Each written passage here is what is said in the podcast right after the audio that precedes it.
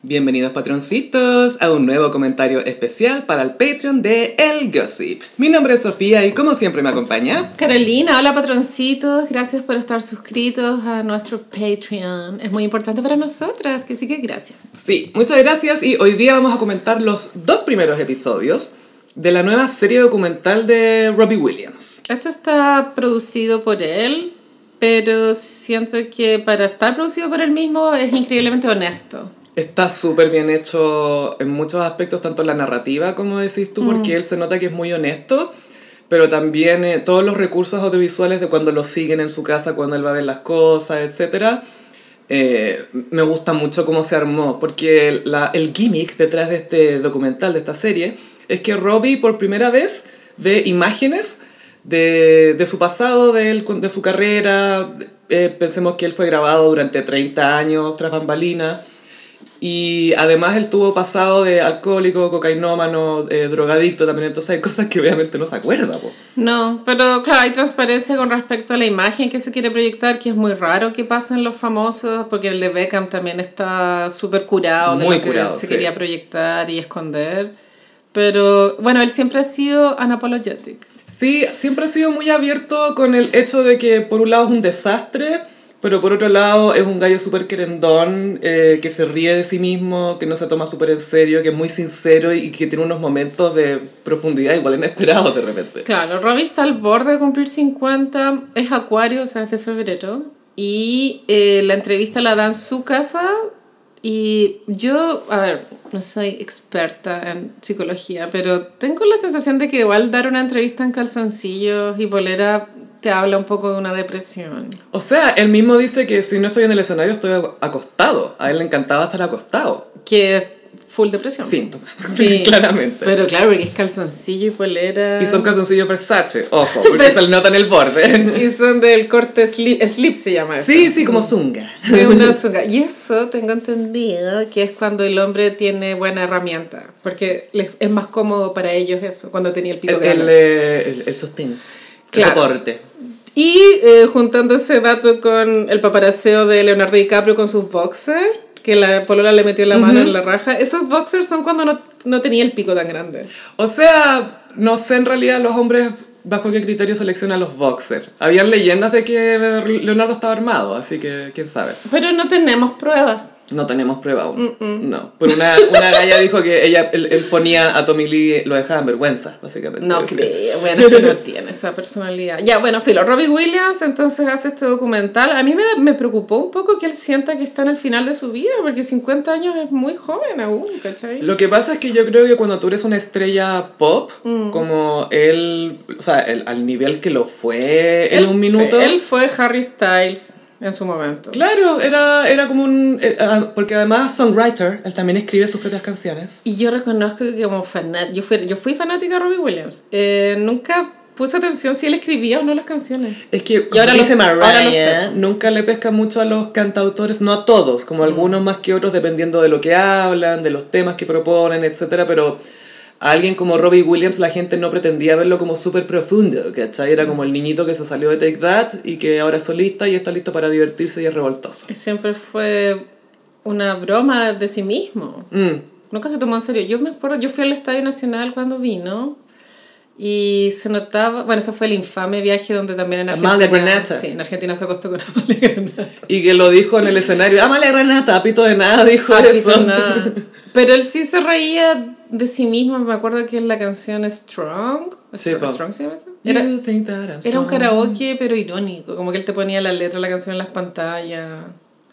Pero no en una forma que lo haría Luis Miguel, ¿me entiendes? Obvio que no, él es muy serio todo. Él se está burlando. Es como si se odiara a sí mismo. Bueno, me da un poco pena. Sí, es triste igual Robbie Mm. verlo porque siempre se ve muy atormentado. De partida, igual me gustó que en el docu no te hablaran nada de su vida familiar, de su pueblo. A mí me faltó un poco el background, como quiénes son los papás, de dónde vienes. No Yo como que salía no nada. lo eché de menos. Yo un poco, como para cachar por qué él tenía este tema de autoestima. Sí, el dolor que, eh, esta atormentación que tenía. Y la decisión igual, brígida de a los 16, dejar el colegio y meterte en una boy band. ¿Y qué le dijeron los viejos? ¿Quién sabe? Sí, pues. Bueno, ahí igual te, te dejan entrever Mm. que pudo hacerlo, ¿cachai? Él era el- la guaguita en Take That, tenía 16, Los demás compañeros tenían como 19, 20. A esa edad, alguien de 21 te parece un adulto. pues, El o sea. Gary Barlow tenía como 22. El Gary Barlow era, era como el Kevin Richardson. Era como el Ronnie Dance. de la wea. No, nunca me gustó él. Pero sé que igual era guapo. Como que tenía, Era tenía rubio. recuerdos más de, del video de Back for Good. Sí. Que igual ya era un hombre. Blanco y negro. sí. Bueno, ese video es cine. Y, y, y estaba enamorado de domicilio, eso la ponían a huevo de Kiola. Y yo una vez escu- eh, escuché un dato, que esto se puede corroborar en Spotify, que el tercer país que más escucha Tech Dad en el mundo es Chile. De más que Y es por sí. Back for Good. Obvio que sí. I guess now it's time. Dun, dun, dun, dun, For me to give up, dun, dun, it's time. dun. Got a picture of you beside me. Lipstick and your coffee cup. Ooh, yeah. And then break the separation. You were ready to be free. Y bailaban bajo la lluvia. Y, y, mu- y con mucho abrigo y mucho Beatle. Pero claro, Take That fue la respuesta a los New Kids. Gri- eh, británica, sí. Pero nunca hizo el crossover. Si yo, yo recién supe que existía Take, Take That en Back for Good, que era el último video. Para nosotros, y gracias a Huevo Bequiola, insisto, gracias a eso conocimos Take That en Chile. Eh, sí fueron un fenómeno en Europa, porque Sí. pasa eso, que muchas boy bands empiezan primero en Europa, onda, no sé, por- los Backstreet Boys primero fueron famosos en Alemania, antes de ser conocidos en Estados Unidos, por ejemplo. Wow. ¿Cachai? Entonces, e- es un buen lugar donde para probar a, la- a las boy bands. Sí.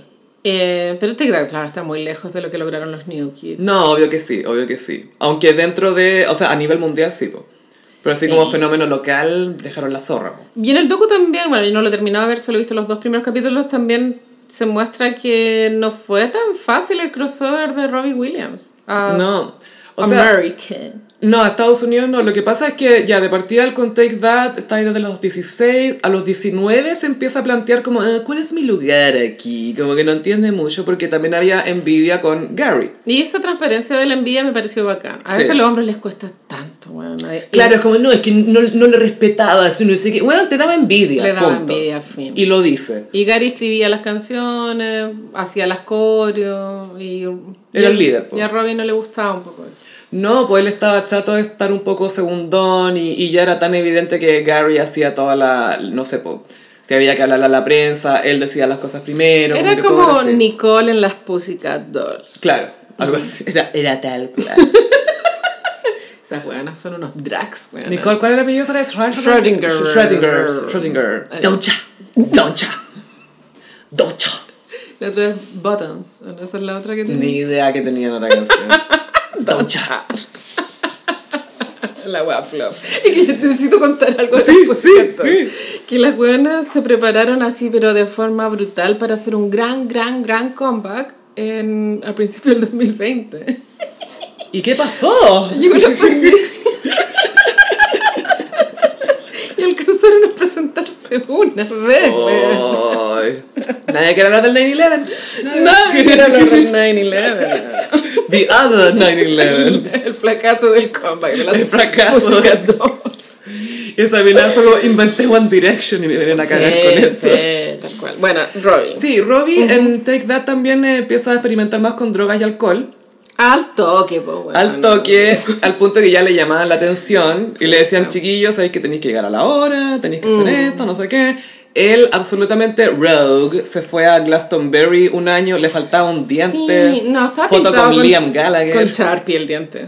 Siento que le falta. Yo creo que se hizo con un Sharpie. De más. Bueno, esa ida a Glastonbury eh, Que fue un- como público, fue un ojo. pun- o sea, un punto de no retorno con la convivencia en Take That, porque en Glastonbury se veía un poco con esta estética de Trainspotting. Mm. Eh, y a los Take That no les gustó que un, un miembro del- de la banda se mostrara tan desaliñado. Tan sucio, porque los chicos de boy band son muy limpios. Son se supone. impecables, Sí, claro. po. Es que el público son las mujeres, po. Y adolescentes. po. Claro, entonces ahí le, le hubo un llamado de atención a Robbie que de pronto el buen ya no quería cachar el moño nomás. O sea, no estaba ni ahí. Y el 95 él se va de Take That, se va a vivir a Londres a los 21, porque antes estaban en Manchester. Era de Manchester la banda, pero esto nunca se nombra cuando se habla de Manchester, como, ay, The Smiths. Oh, Oasis. eh". Y Take That, ah, y Take That. Ah, ah, what you back, what you back, don't chat. Puedes escuchar el resto de este podcast en el nivel 100% That Beach en patreon.com slash elgossip.